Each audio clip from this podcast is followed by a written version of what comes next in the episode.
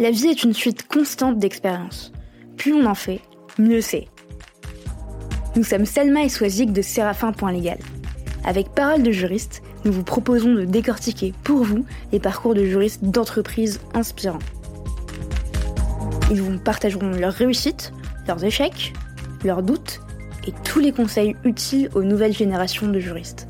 Notre objectif Vous mettre à disposition toutes les recettes pour progresser dans votre carrière de manière concrète. Bonne écoute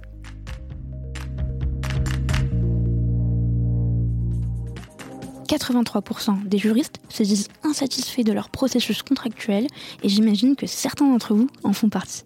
Oui, vous qui m'écoutez. Vous qui en avez marre des tâches chronophages et fastidieuses sans aucune valeur ajoutée. Vous qui n'arrivez pas à retrouver certains contrats éparpillés dans les fichiers ou les ordinateurs de vos collègues. Vous qui rappelez pour la vingtième fois à Pierre de l'équipe commerciale que c'est bien vous qui êtes en charge des contrats liés aux achats indirects ou encore vous, qui avez été informé la veille pour le lendemain de l'échéance d'un contrat et qui n'avez pas pu le gérer aussi bien que vous le souhaitiez. Chez Séraphin Légal, nous pensons que tout ça n'a plus de place dans votre quotidien et notre logiciel de gestion de contrat est justement conçu pour vous simplifier la vie et celle de vos interlocuteurs. Pour en savoir plus, n'hésitez pas à nous contacter. Nous vous avons laissé toutes les infos en description d'épisode. Bonne écoute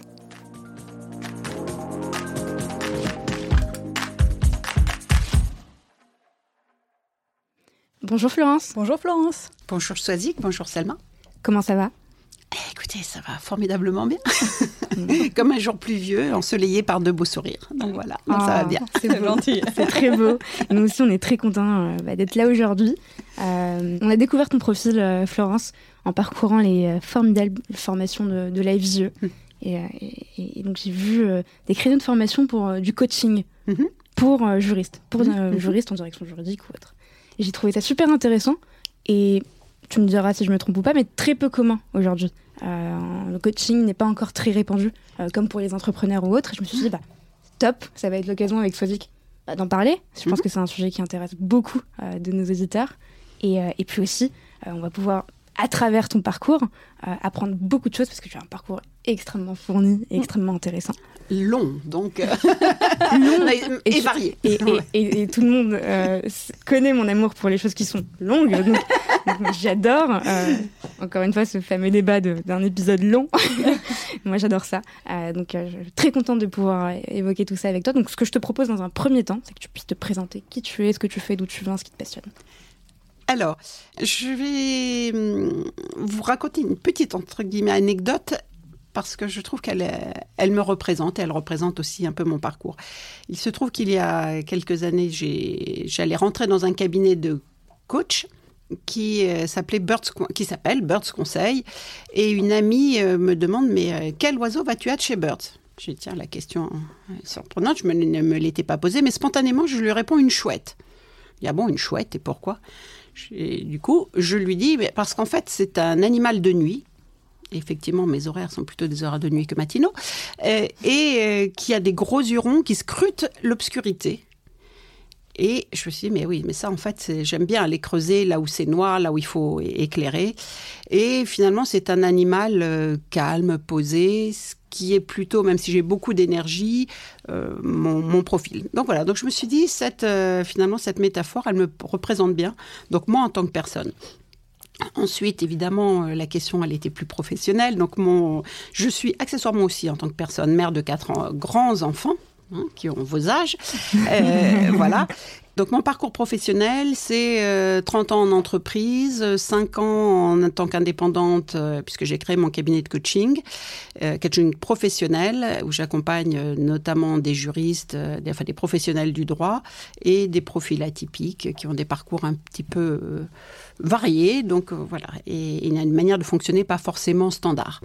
Donc voilà ce que je fais aujourd'hui, et pour ce qui nous amène au, parole de juriste, euh, c'est qu'effectivement, sur mes 30 ans d'entreprise, j'ai passé 7 euh, ans comme euh, ingénieur d'affaires, donc dans des, une, entité commerciale, et ensuite 23 ans à la direction juridique d'un grand groupe où j'ai travaillé sur des dossiers français et européens, voire avec des, liens avec évidemment les, les États-Unis, mais principalement des responsabilités au niveau France et Europe un grand groupe qu'on peut citer qui est qui est IBM, donc IBM France, IBM Europe principalement.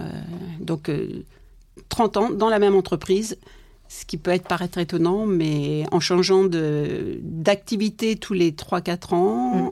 et, euh, voire, et même de métier au bout de 7 ans. Et est-ce que quand tu étais enfant, tu imaginais avoir cette carrière-là? Et, Ou est-ce que tu avais envie de faire un seul et même métier? Alors, je ne m'étais pas posé la question de, de cette carrière-là, puisque quand j'étais enfant, j'avais envie d'être chirurgien.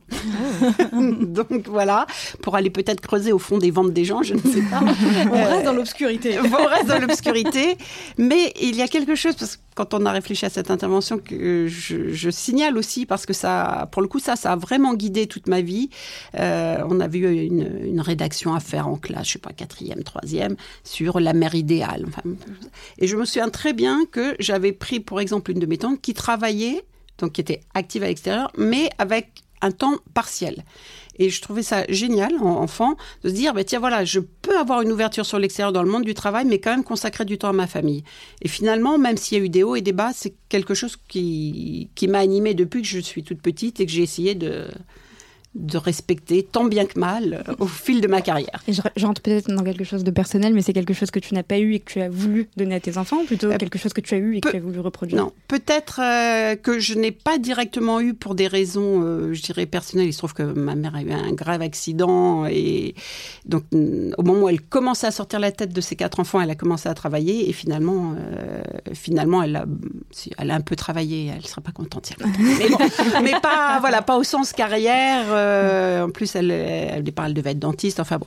Donc, euh, donc il y avait un besoin quand même de m'accomplir professionnellement. Et puis, je pense qu'elle m'a élevé aussi un peu dans, ce, dans cette idée-là. Que, après, on y reviendra sans doute, mais sur l'équilibre vie perso et vie pro, c'est pas toujours évident. Donc on fait comme on peut. Voilà, on fait comme on peut.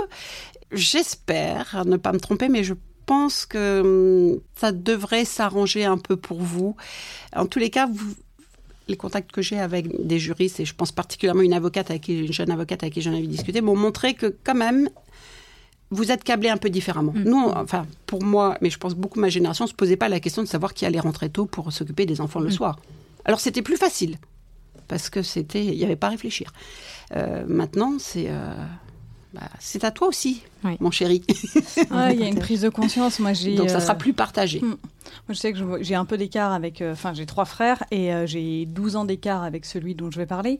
Et lui, il a vraiment cette conscience de le travail, c'est bien, mais passer du temps avec sa famille, c'est aussi important.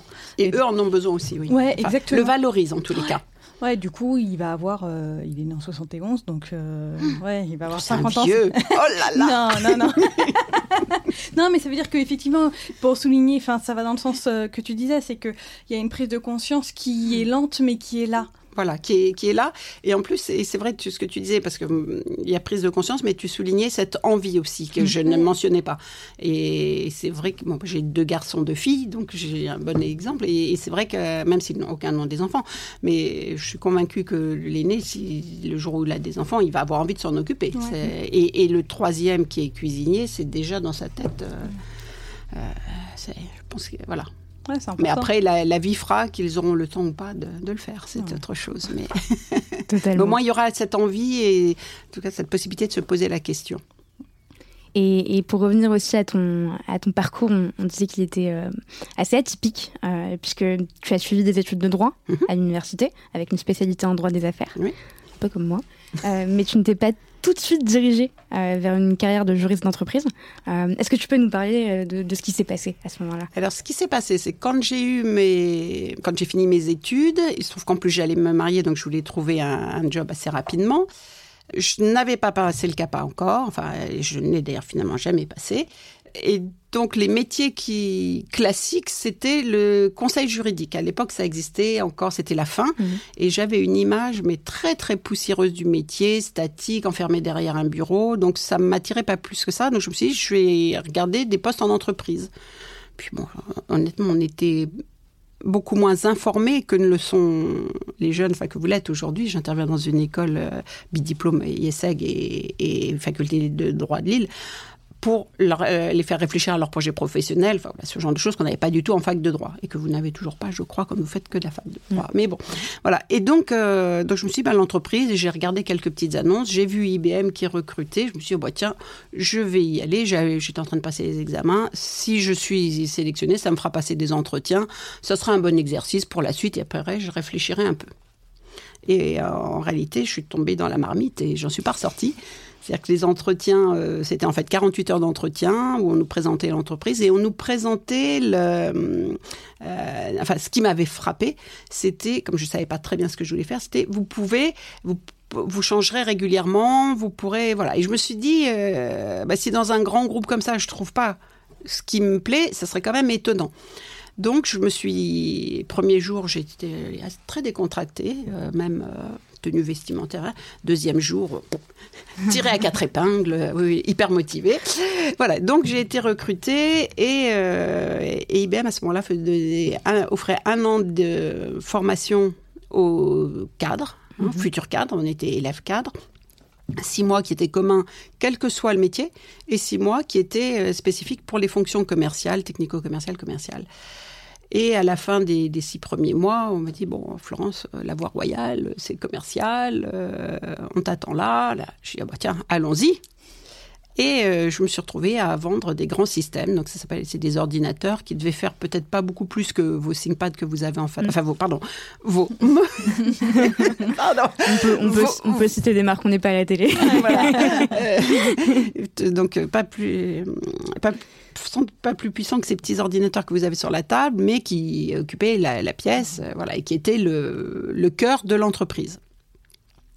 Donc, euh, je fais ça avec un peu quand même déjà un sentiment d'imposteur parce qu'à côté de moi dans cette euh, j'avais des alors j'avais des grandes écoles de commerce des, des qui venaient d'écoles de commerce donc ceux-là à la limite enfin, ils avaient quand même un peu entendu parler de ces sujets-là dont j'avais jamais entendu parler avant et puis des ingénieurs donc, euh, bon, petite juriste euh, sortie de la fac de droit. Bon, on apprend, on, fait, mais euh, déjà, je me disais, c'est pas tellement mon truc. Donc, j'ai basculé ensuite, j'ai eu un enfant, deux enfants, j'ai basculé au, même plutôt au marketing, sur les produits bancaires. Donc là, c'était beaucoup plus facile parce que expliquer comment fonctionne un distributeur automatique de billets, des lecteurs de chèques, bon, ça, c'était plus facile. Mais bon, ça me passionnait toujours pas vraiment. Donc euh, là, je me suis dit, il va falloir réfléchir à ce que tu veux faire plus tard. Première prise de conscience de se dire, bon, voilà, j'ai fait un tour d'horizon et premier bilan. Et là, c'était euh, bah, soit euh, je pars, parce que le commercial me déplaisait pas, le contact humain, la relation, analyser le besoin du client pour lui apporter une solution au travers d'un produit. Mais bon, c'était quand même ça, ça m'intéressait. Mais les produits, bon, tu, te réveillais pas tous les matins en, me disant, c'est euh, génial de savoir s'il y a un TCM ou un MCM qui va fonctionner dans ce 3090 ou AS400, enfin bon, les machines de l'époque.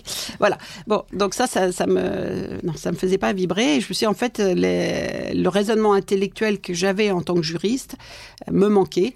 Euh, le fait que bah, voilà, c'est des matières qui sont évolutives, qui mm. changent tout le temps, qui nécessitent d'apprendre à chaque fois. Euh, alors c'était vrai aussi en informatique. Mais c'était sur des sujets, et surtout, il y a cette notion de raisonnement et par moments des côtés investigateurs, je creuse dans les textes, mmh. voilà. C'était ça qui m'attirait. Et j'ai vu, entre-temps, j'avais vu bah, mes amis, familles euh, qui étaient devenus avocats ou juristes. Et je me dis, bah, finalement, oui, c'est peut-être pas si poussiéreux que ça. Et peut-être avant d'arriver à ça, tu, nous parlais euh, euh, justement de, la complexité d'arriver dans ce milieu avec... j'imagine, des personnes qui ont fait des écoles de commerce ou des écoles mmh. d'ingé qui étaient câblées pour ça. Est-ce que c'était complexe d'arriver, toi, en tant que petite juriste petite Oui, non, non, mais tout à fait. Euh, désolée pour le petit. Euh, jeune juriste. Jeune juriste, ouais, non, non, euh, aucun problème. jeune juriste qui n'a pas du tout les connaissances enfin, commerciales, malgré ses, ses, mais tu, les as acquises. et tu parlais notamment de, de syndrome de, l'imposteur. Qu'est-ce qui a fait que tu t'es dit, mais en fait, j'ai autant ma place que, que j'imagine, c'est galère Alors, ça peut paraître modeste, mais il y a eu mes résultats à la fin des six premiers mois. Où il se trouve que bon, j'étais major de ma promo. Enfin voilà, donc euh, donc voilà. Non non, mais euh, c'est bon. Ça ça reste l'école des ventes IBM. C'était pas voilà. Bah. Mais bon, enfin l'école de capacité même. C'était au bout des six mois. Euh, donc je me suis rendu compte que je fonctionnais de la même façon qu'eux. Alors il y avait des bases qui n'étaient pas les mêmes, mais que voilà. Et en revanche, là où ça a été plus compliqué, c'est quand on est passé sur les donc dans la partie purement commerciale, il y avait donc les ingénieurs commerciaux et les technico-commerciaux. Alors ceux-là, euh, c'était pas prévu pour moi. hein. Moi, on m'avait dit c'est ingénieur commercial ou le administratif. Donc voilà, là j'étais partie commerciale. Euh, mais dans la vie de tous les jours, quand on a un client qui est le directeur informatique d'une entreprise, qu'on assiste aux réunions euh, techniques avec les incidents, tout ce qui s'est passé sur la machine et réseau, là, heureusement, c'était une période euh, un peu faste. J'allais à ces réunions techniques avec un ingénieur technico-commercial qui travaillait sur le même client que moi, puisque j'avais vraiment que deux clients. Euh, voilà, mais euh, non, cette partie-là, j'ai jamais été euh, complètement à l'aise. Je me, voilà, je me sentais pas illégitime au sens euh, j'étais pas là par hasard et, Mhm. voilà et, et on avait jugé que j'étais capable de le faire Mhm. mais ça c'était pas complètement aligné avec moi cette petite voix dans la tête Oui, qui, te, voilà. qui te disait. euh, qui me disait je sais pas euh, et puis pas et- en fait j'aime j'ai besoin presque de comprendre ce dont je parle de connaître Mm. de creuser de voilà. et passer des ah, j'en avais pas besoin mais euh, si j'avais voulu aller au bout il aurait fallu que je passe des heures à creuser des Mm. choses ben, je préférais clairement, même si ça ferait hurler certains, aller analyser et raisonner sur des arrêts de la cour de casse. même si c'est pas très opérationnel, mais plutôt que, que creuser le fonctionnement des machines. J'anticipe peut-être un peu sur, euh, sur, ton, sur ton métier de coach aujourd'hui, mais je trouve que le syndrome de l'imposteur, il y aurait beaucoup à dire en fait, et notamment dans le milieu juridique. Et, est-ce que ça revient euh, aujourd'hui dans les personnes que tu coaches ou euh, Alors, euh, j'ai envie de dire que c'est pas parce que je coach des juristes et une population Mhm. beaucoup plus large, parce que je veux aussi bien des médecins, des ingénieurs, enfin Mhm. les- des avocats. C'est quand même le lien que je ferais est plus féminin. Or, la ça peut paraître sexiste, mais dans les faits, c'est le quand même, euh, enfin franchement, moi les faits me montrent par A plus B que c'est que, que c'est clairement plus féminin. Et il se trouve que vous n'êtes pas seul à s'en ignorer que la population de juristes est très féminine. Ouais. Parce que quand je suis, enfin, voilà, il y a eu une période de ma vie où je suis retournée à la, à la fac, je, je me suis dit, ah, mais dis donc, ça s'est pas arrangé. Toujours pas, Georgie. voilà. Donc, euh, donc voilà, donc c'est vrai que forcément je l'ai et euh, on touche à la notion de plafond de verre, on touche, à, Mhm. voilà, tous ces sujets-là, évidemment. confiance en soi et autres Et voilà, confiance ou estime selon les personnes, euh, voilà. Mais revenons, euh, revenons à ton parcours. Euh, pardon, je referme ma parenthèse. Donc, l'année 1990 a été, a été marquée par la sortie de la chanson Hélène de Rock Voisine que tout le monde connaît, mais c'est aussi et surtout une année de prise de recul pour toi, euh, parce que tu réfléchis à retourner, j'ai envie de dire dans le droit chemin, euh, et à intégrer Elle est forte, hein. euh, une direction juridique. Comment, du coup, tu, tu réussis euh, à, à convaincre la direction juridique après ton parcours de, de commercial et tes différents métiers pour euh, revenir à une direction juridique et aussi comment tu te remets dans le bain après six ans de non-exercice? Même 7 avec l'année de formation IBM, on peut dire. Et ben voilà, sept. Alors, euh, convaincre, je vais commencer à l'envers, mais le, paradoxalement, le plus difficile, ça a été de convaincre les commerciaux que je voulais aller à la direction juridique. Ça leur paraissait d'abord complètement fou, convaincu que je faisais une énorme bêtise. Euh, voilà. Et, et en plus, c'était une époque euh, de restriction d'embauche. Si je quittais le co- euh, commercial, ça faisait un poste, enfin, un headcount, un- un- une personne en moins. Euh, voilà. Donc il y avait des tas de entre guillemets bonnes raisons pour faire que euh, me laisse pas facilement partir. Ça a mis un an hein, entre le, processus de, basculement, Euh, mais euh, j'étais euh, j'étais convaincue. Et pour je dirais l'autre côté. ben, J'ai commencé simplement à parler de, mes interrogations et projets à quelqu'un qui était dans mon département juridique et qui avait des, qui était souvent en relation sur différents sujets corporate avec la direction juridique. et qui m'a proposé de me mettre en relation avec un manager de la direction juridique, donc classiquement en mise en relation. Et là, euh, alors euh, comment je l'ai convaincu Ça serait à elle de le demander à l'époque. Hein. Enfin voilà, c'est quelqu'un qui a quitté IBM depuis, qui est avocate, euh, voilà, qui a fait une très très bonne carrière. Il n'y a, a, pas de souci, et qui qui est la première à m'avoir ouvert la ouvert la porte. Et donc effectivement, Françoise, on va l'appeler, a été la, la, première à, à, croire en cette bête curieuse qui qui avait un parcours un peu bizarre. C'est chouette. Ça veut dire que c'est possible aussi. Ça veut dire que c'est chouette. Voilà. Hein, pourquoi ah, pas fait exprès, mais. non, mais effectivement, tout à l'heure, je voulais vous dire, effectivement, ma conclusion, souvent, c'est chouette. Voilà. euh, donc voilà, donc Françoise m'ouvre la porte. Je pense que j'arrive à lui montrer euh, d'abord ma détermination que c'est pas un coup de tête et que d'abord c'est tellement un peu bizarre ce chemin que bah, ça peut pas sortir d'un chapeau. Enfin, je veux dire, il faut y avoir, avoir un peu réfléchi. Euh, J'imagine que ma qualité de communication a aidé. Euh, ce qui est certain, c'est que c'était un moment où les juristes, la direction juridique voulait un peu changer le mindset des juristes. C'est-à-dire qu'on avait euh, les juristes IBM étaient culture américaine, un peu dans leur tour d'ivoire, euh, avec beaucoup de de pouvoir ou en tous les cas d'écoute, hein, voire de prestige. Euh, enfin voilà, donc c'était euh, c'était un peu une tour d'ivoire et euh, bah, l'excellent juriste c'était celui qui faisait une note de quatre pages pour expliquer le pourquoi du comment avec les et on était à une période difficile dans la, vie d'IBM et il fallait, enfin, il y avait une prise de conscience sur le fait qu'il fallait transformer ces juristes excellents techniciens du droit en juristes beaucoup plus opérationnels.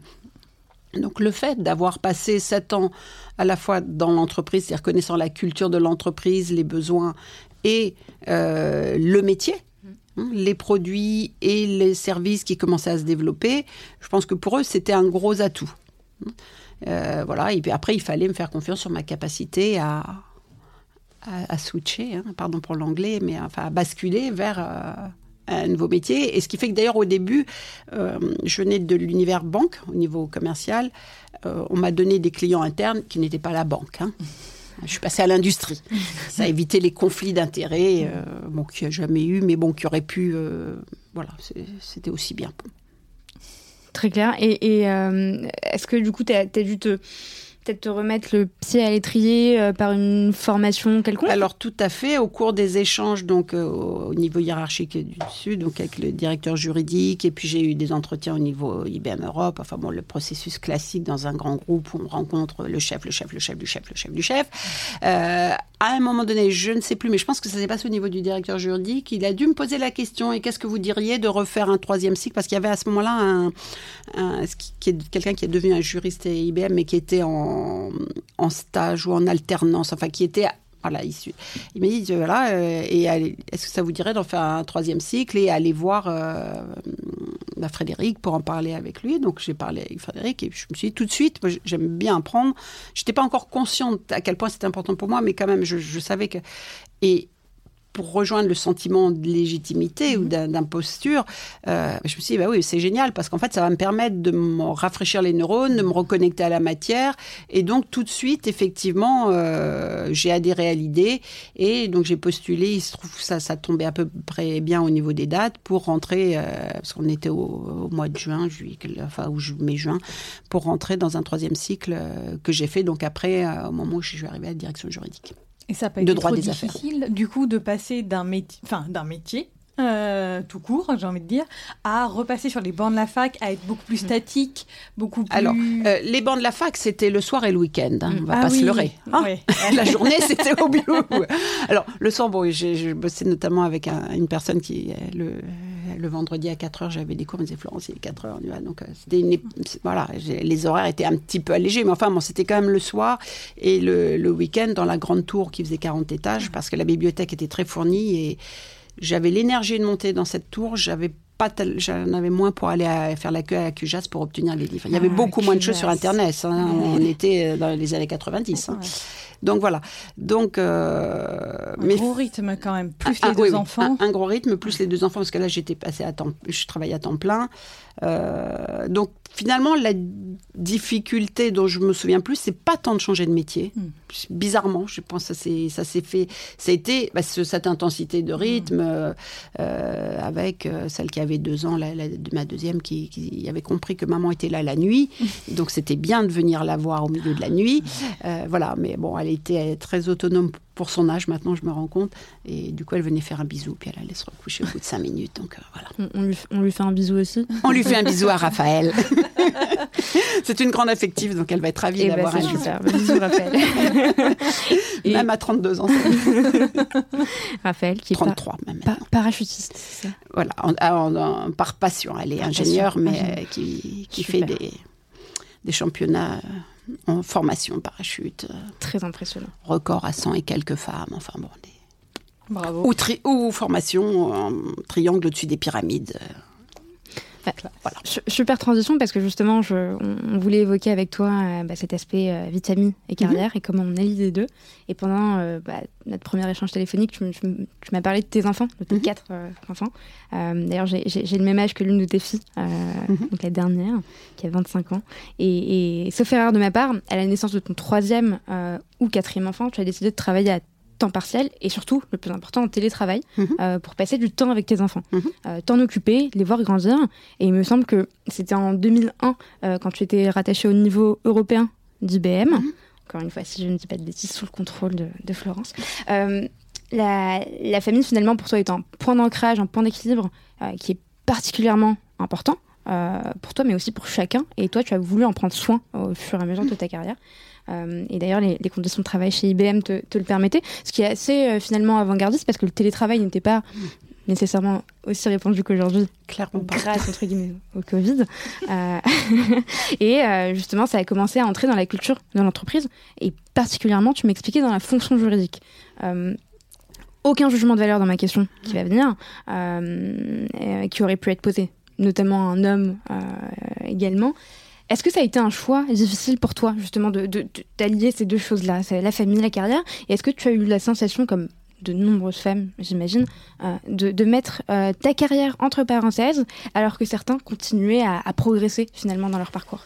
Alors, difficile, non, parce que ce qui était difficile, c'était avant. C'est-à-dire qu'avant de prendre cette décision de, qui, qui a abouti à un passage à 3 cinquièmes, hein, euh, j'avais d'abord, euh, les, peut-être les deux années précédentes, déjà commencé du télétravail, euh, mais en travaillant 4 jours par semaine, mais 4 jours par semaine qui devait faire 40 heures, je pense. Euh, enfin, le mardi soir, ça se terminait à je ne sais quelle heure. Enfin bon, c'était... Et du coup, euh, à ce moment-là, le directeur juridique de l'époque m'avait dit, qui était assez novateur, euh, m'avait dit, mais Florence, tu n'as qu'à faire du télétravail. Je dis, bon, ok, Christophe, je vais faire du télétravail. Donc, je pars à 5h30, 6h, et puis je me reconnecte à la maison en travaillant le soir.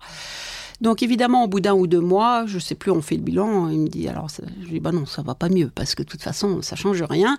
Et là, il me dit mais et là où c'était assez révolutionnaire, il me dit mais euh, non, mais c'est pas ça ce que je t'ai dit. Tu fais, tu travailles quatre jours par semaine, tu fais deux jours en télétravail, deux jours au bureau. Là, j'ai regardé, je lui ai dit chiche. Il m'a dit oui, et, et tu le mets en bas de tes mails, dans le pavé de signature.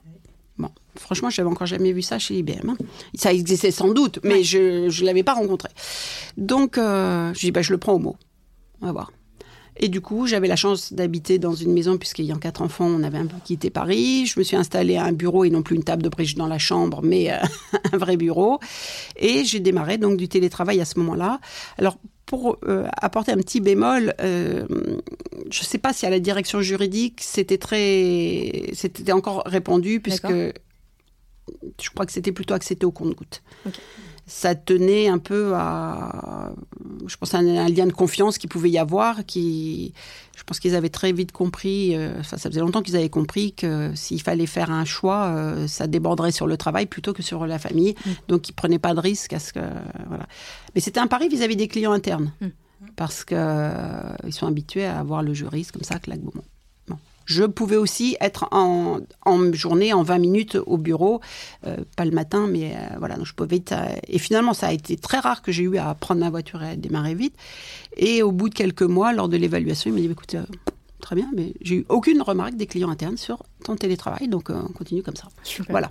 Donc j'ai fait télétravail et j'avais toujours ces quatre, cette grosse charge de travail qui fait que quand même ça a explosé. Et c'est là que je, suis passée à IBM Europe en télétravail et à 3 cinquièmes, ce qui là a été une grosse bouffée d'oxygène. Et est-ce que, enfin, dans cette remarque, il y avait, euh, enfin, sur, le fait qu'il euh, n'y a pas eu de remarque des clients internes, est-ce que ça sous-entendait, comme parfois on a entendu du fait de la crise sanitaire et du fait que les gens étaient en télétravail, que quand on est en télétravail, forcément, on fait rien? En tout cas, on travaille beaucoup moins. Alors, je ne sais pas ce que. Puisque ça n'a pas été exprimé, il n'y a pas eu. Mais ça aurait pu être, je pense que c'était la crainte qu'il y avait. Et cette idée qu'il euh, faut avoir une personne en face à face pour pouvoir travailler avec elle. Je pense qu'il y avait un mix des deux parce que, me connaissant, je pense pas que les clients internes se soient dit elle est chez elle, elle ne travaille pas mais c'était plus l'impression que ça allait être compliqué de mm. travailler à distance. Ok, oui, c'est un autre, euh, Parce que c'était les, ces, petites machines portables que vous avez, c'était pas là depuis si longtemps que ça. Mm. Euh, on, a, on fonctionnait en ADSL, enfin, les connexions, c'était pas les mêmes. Euh, voilà, c'était. donc, c'était plus sur cet aspect disponibilité plus que sérieux, je pense. Mais à côté de ça, j'en avais parlé à un ami qui était directeur juridique déjà à l'époque, lui, les hommes vont plus vite, et il m'avait dit euh, Ah non, mais moi, euh, jamais j'accepterais ça dans mon équipe. Je dis Bah ouais, bah tu vois. et pourquoi? Est-ce qu'il l'a expliqué? Je pense que c'était un problème de manque de confiance, de l'impression qu'il faut avoir les gens sous la main pour pouvoir les contrôler, les piloter. Les... Bon, il y a des gens plus ouverts que d'autres. Il est adorable, hein, mais je ne citerai pas son prénom. mais... mais voilà, je pense que maintenant, euh, c'est terminé ce genre de raisonnement. Mais... Alors, pas partout. Euh, il y a encore des. J'ai rencontré euh, récemment certaines personnes qui disaient Moi, si je vois pas mes équipes tous les jours, il a, il interdit le télétravail. Si je vois pas mes équipes tous les jours, euh, je. Enfin, je sais pas qu'il se sent pas bien, mais c'est qu'il trouve que le boulot est pas bien fait ou n'est pas fait comme d'habitude ou voilà. C'est c'est notre mentalité. Moi, je ne suis pas du tout une adepte du 100% télétravail. Hein. Mais euh, encore autre chose. Euh, voilà. Mais d'ailleurs, chez IBM, au moment où ça, ensuite ça s'est développé à la direction juridique énormément aussi. Euh, alors, je ne sais pas où ils en sont maintenant. J'ai pas re-questionné récemment, mais quand j'ai quitté, on était en train de mettre un peu le pas le haut là, mais dire deux jours maximum, parce qu'en fait, les juristes se déplacent beaucoup en clientèle. Donc, sur mes deux jours de télétravail plus un ou deux rendez-vous à l'extérieur, au niveau de l'esprit d'équipe, c'était plus compliqué. Donc, euh, mais là-dessus, moi, j'ai encore évolué en fait, en, discutant avec des amis aussi, notre une qui est DRH dans un grand groupe, euh, qui dit non, mais le télétravail temps plein, euh, ça ne lui paraît pas un, obstacle. Du coup, j'ai un peu questionné et j'ai adhéré à sa position qui dit non, en fait, il vaut bien mieux une journée par mois où tout le monde est là et on organise la journée en fonction de ça alors, j'ai pas testé le modèle, mhm. mais euh, se dire, voilà, il vaut mieux des, journées ou des matinées, euh, des points de rencontre qui sont faits pour ça et qui sont organisés pour ça. Et le reste du temps, s'ils sont des cadres autonomes comme on était, hein, la direction juridique, moi, c'est ce que j'ai aimé, c'est que j'étais complètement autonome. Euh, après tout. Et puis, pardon, excuse-moi. je pense qu'aujourd'hui, effectivement, le télétravail est quand même globalement accepté partout. En revanche, je pense qu'il y a encore des progrès à faire sur les modes de communication. En fait, Enfin, c'est un constat que je fais, c'est que euh, on continue à travailler et à communiquer surtout comme si on était en présentiel.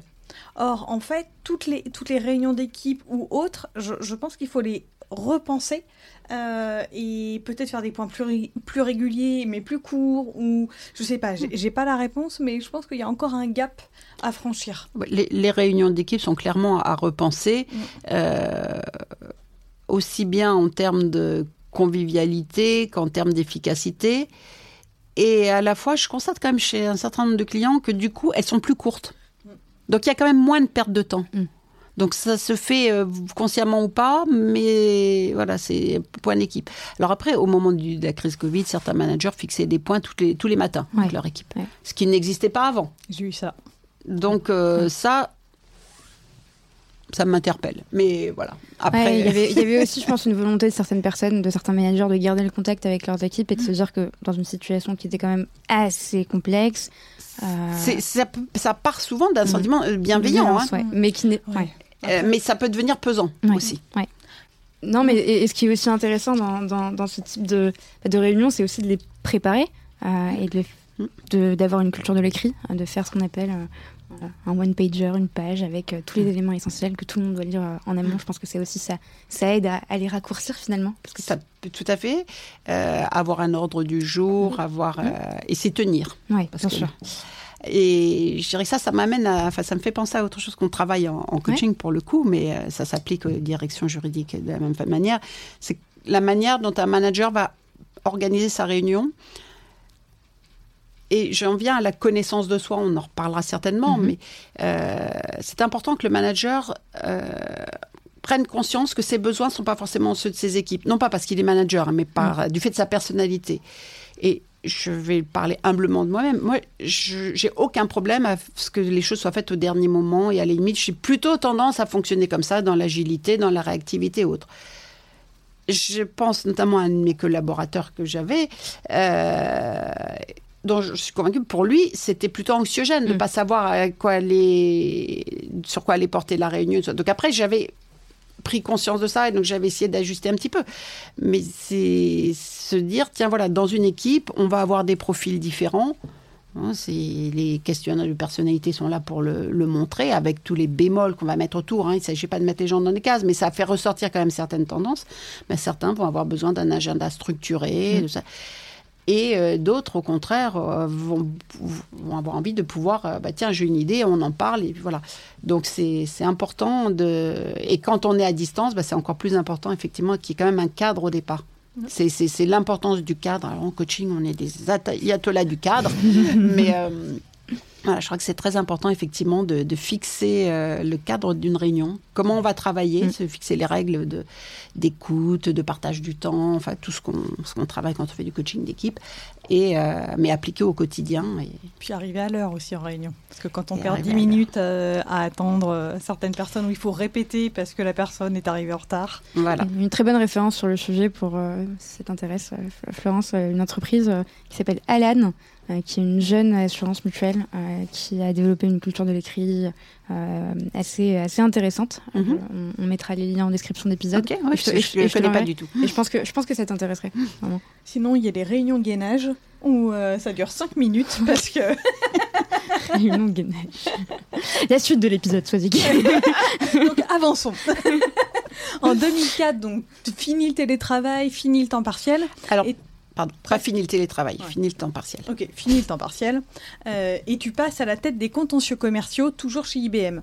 Est-ce que tu peux nous dire euh, comment tu décroches ce poste et en quoi consistait tes missions?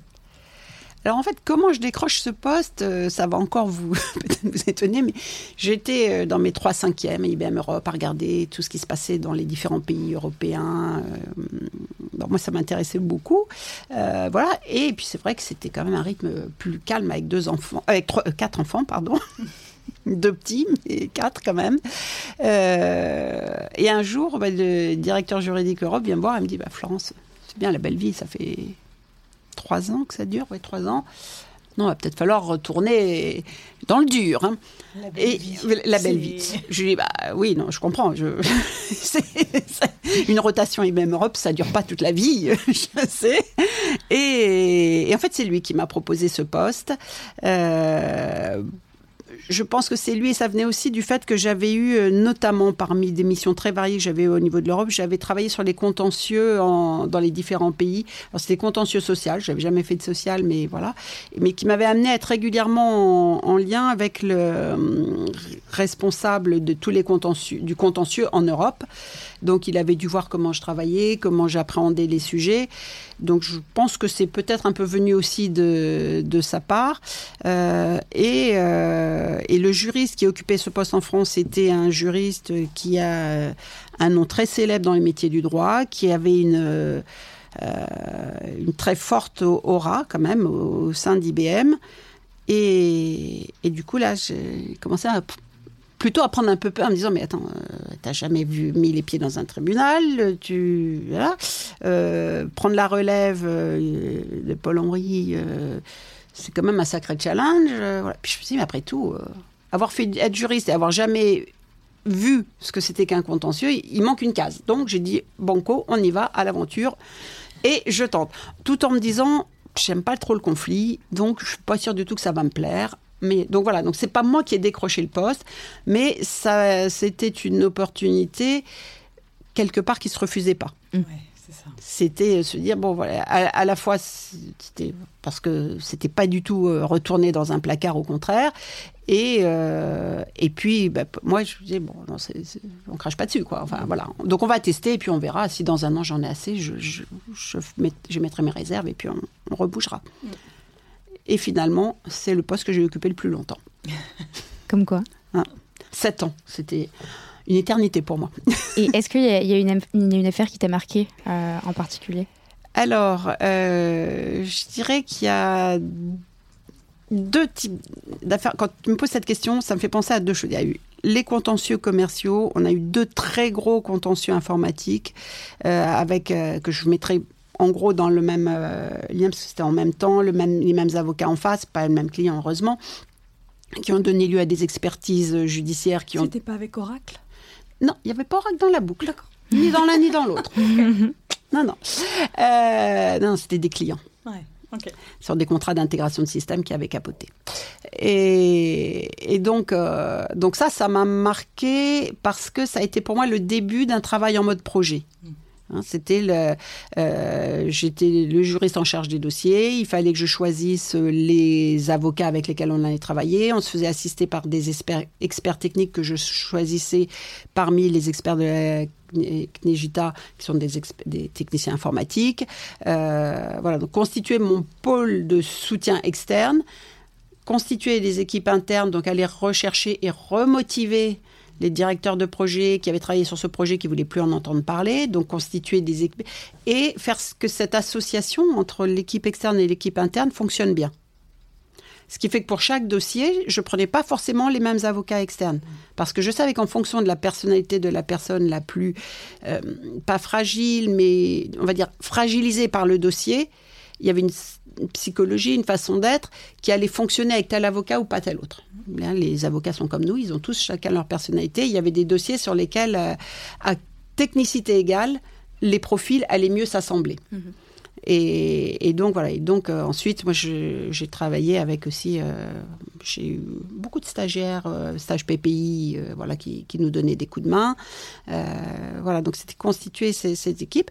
Donc ça, ça m'a marqué sur un plan méthodologie et ça a fait ressortir mon goût à la fois de la stratégie parce qu'un dossier contentieux sur des gros, quand la partie adverse nous réclame des dizaines de millions d'euros, il y a un petit peu de stratégie à faire, hein.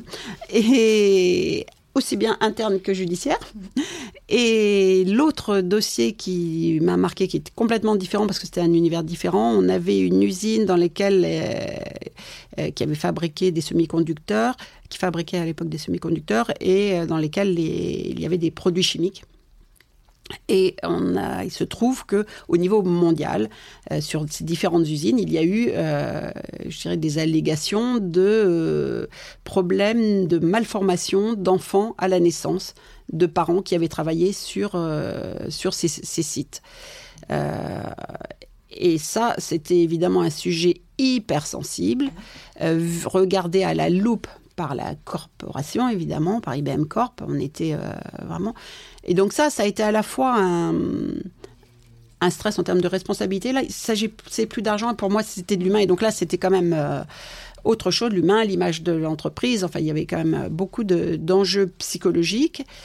Et puis, euh, la curiosité, parce qu'on allait parler euh, chimie, maladie, donc c'était complètement nouveau. Donc ça, ça, ça réveillait certaines fibres. Et, euh, et puis le, côté humain des réunions d'expertise où on avait euh, les parents d'enfants qui, étaient qui avaient ces malformations. Sur un autre cas, c'était un jeune qui avait euh, des malformations. Et ça, j'ai encore un peu le souffle coupé quand on en parle. c'était Fallait respirer avant, fallait respirer après. Hein. Parce que et heureusement, on avait, euh, euh, j'avais obtenu de la Corp qu'on travaille avec un, conseil avec qui on a géré ces dossiers, qui était d'une humanité extrême et qui, moi, m'a permis d'assumer ce que je faisais. C'est-à-dire d'expliquer à des parents que les malformations de leurs enfants, elles n'ont rien à voir avec leur travail. Ça, ça doit être dur. Et ça, c'est dur parce qu'en réalité, les parents, qui, je pense notamment à, un couple, euh, personne n'avait été capable de leur expliquer d'où venaient les problèmes de leur enfant et ils pensaient avoir enfin trouvé la réponse. Et en fait, on leur dit non. Et là, on leur dit non, avec à l'appui, parce qu'évidemment, on s'était appuyé d'un médecin hyper pointu spécialisé. Euh, on était chez un expert judiciaire spécialisé dans le domaine. Et la conclusion du dossier, ça a été que, ben non, il n'y a rien à voir, monsieur. Vous étiez pompier, vous aviez une blouse qui vous enlevait. Enfin, c'était pas possible. Donc, heureusement, pour moi, c'était plus facile parce que c'était assez binaire. Pour eux, ça l'était pas du tout. Mais scientifiquement, c'était très clair. Il y a eu, sur les trois dossiers, il y en a eu un où c'était un peu moins évident, où il y avait plus de débats. Mais les trois bon, ont, mis hors de cause euh, la société. Mais ça, c'était. Euh, en temps passé, ça a pris beaucoup moins de temps que les, deux autres dont je vous parlais, mais en termes émotionnels, c'était compliqué. Et, et là, j'ai vraiment apprécié le choix qu'on avait fait du conseil qui, qui nous accompagnait, parce qu'il y avait un sous-traitant d'IBM qui était aussi dans, présent, qui avait un avocat beaucoup plus vindicatif, agressif. Et j'avais déjà du mal à le supporter, mais ça aurait été le mien, je crois que ça, on aurait changé en cours de dossier. Donc, euh, donc nous, au contraire, il était très dans l'écoute, très dans l'empathie, très dans voilà et calme, posé, et juste factuel. Quoi. Je, te sens ému dans. Eh oui, oui, c'était. c'est vrai que c'était. Euh, Oui, sur le plan humain, c'est compliqué. Alors, il y a des, des, juristes qui font ça toute la journée, hein, de défendre. Nous, c'était pas du tout notre cœur de métier. Nous, on était dans le dur, l'informatique, les logiciels, les bon. Mais, tu, mais, tu, vois, c'est super intéressant. On, va encore dire que je suis cucul la praline, mais euh, pour moi, finalement, c'est l'exemple même que euh, c'est pas toujours le cliché de la grosse entreprise, de la grosse, grosse entreprise qui, qui euh, va euh, dans un contentieux s'acharner contre le petit particulier euh, euh, et ça, peut être le cas, mais euh, à l'intérieur, il y a des personnes qui ont. Il y a des humains qui ont gérer ça. Et, voilà. et, je dis, voilà, je dis pas que c'est tout rose. Non, je ne sais pas. D'autres juristes l'auraient sans doute peut-être vécu différemment. Bien sûr. Mais en tous les cas, je pense que cette humanité peut-être que j'avais et qu'avait cet avocat ont fait qu'on a gagné le dossier. Mm. Parce qu'on n'a pas énervé l'expert. Mm. Oui. L'autre, je peux vous dire qu'il a agacé l'expert. L'expert, il était euh, sur le dossier le plus compliqué des trois. Euh, il avait un rapport d'expertise d'un expert qui était euh, qu'il avait envie de, un peu de croire. Enfin voilà. Et je pense qu'on aurait été dans l'exagération comme comme la partie pas adverse, mais parce qu'on était un peu dans le même mhm. bateau, mais on avait bien dissocié les procédures et heureusement. je suis pas sûre qu'on serait arrivé au même résultat. Et sur les aléas judiciaires, hein, quand on dit l'aléa de la justice, c'est que quelquefois ça tient à... Ça tient pas grand-chose. Ça tient pas grand-chose, mais je peux vous dire, je me souviens de la maison de l'expert, je me suis restée dans la campagne, je me souviens d'être dans la voiture en sortant et dire bon maintenant tu respires avant de conduire, on met un moment avant parce que c'était mm, mm. pour moi émotionnellement très fort. Ouais, une, une affaire, enfin ou deux affaires qui t'ont marqué et c'est à cette période-là que tu as développé davantage peut-être le, goût de l'humain, la gestion de l'humain, le relationnel. Euh, est-ce que tu peux nous en dire un peu plus? Bien, j'ai à la fois dans la partie, comme je disais tout à l'heure, association pour constituer une équipe qui fonctionne. Donc l'intelligence relationnelle, hein, quelque part, qui va y avoir.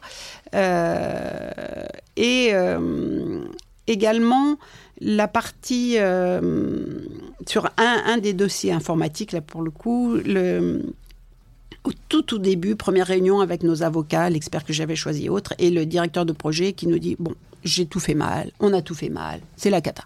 On sort de réunion, on se dit, ah bah c'est bien, il y, a 90 ou 100 millions à la clé, euh, on est bien parti là, comme ça. bon, euh, finalement, on a, on l'a soutenu, on dit, mais attends, maintenant, on va regarder factuellement ce que tu as fait, ce que tu as écrit. Et on a épluché, on a tout décortiqué. Et on s'est rendu compte que sur ce dossier-là, euh, bah, il n'y avait pas grand-chose à se reprocher. L'autre était un peu plus compliqué, mais celui-ci, franchement... Euh, et du coup, il a repris confiance en lui. Donc on est dans l'humain. là. Mm. Et dans le travail qu'il avait fait, il a en cours, parce que l'expertise a duré trois ans, enfin l'expertise euh, technique a duré trois ans. Entre-temps, il a quitté IBM, il est allé travailler dans une autre entreprise. Il a accepté de travailler en consultant externe pour, nous, pour rester sur le dossier. Et c'était finalement le plus euh, accroché à la défense. Et, euh, et je me souviens d'un soir, on sortait de réunion d'expertise, il était 23h, 23h30, on était sur le trottoir en train de discuter. Et voilà, en fait, il avait quelque part retrouvé sa pas sa légitimité, mais quelque part son pas son honneur. J'arrive pas à trouver le mot exact. enfin bon, Confiance en soi? Ça, je sais pas si elle- non, mais en tout cas, son travail avait été remis à sa juste place. Ok. Et parce Peut-être le que- moins de, moins de sentiment de culpabilité. Peut-être. Il n'y a que lui qui pourrait le dire. J'ai pas Ouais. creusé ce qu'il avait, mais je, je sentais que. Enfin, ce qui m'a fait plaisir, c'est de voir que finalement, à côté du dossier qui s'avérait effectivement à la fin de la réunion, euh, on, je dis pas qu'on avait gagné, mais c'était, on sentait qu'on avait marqué plein de points. euh, bah, de voir que lui aussi, il était euh, le premier à être content d'être là presque.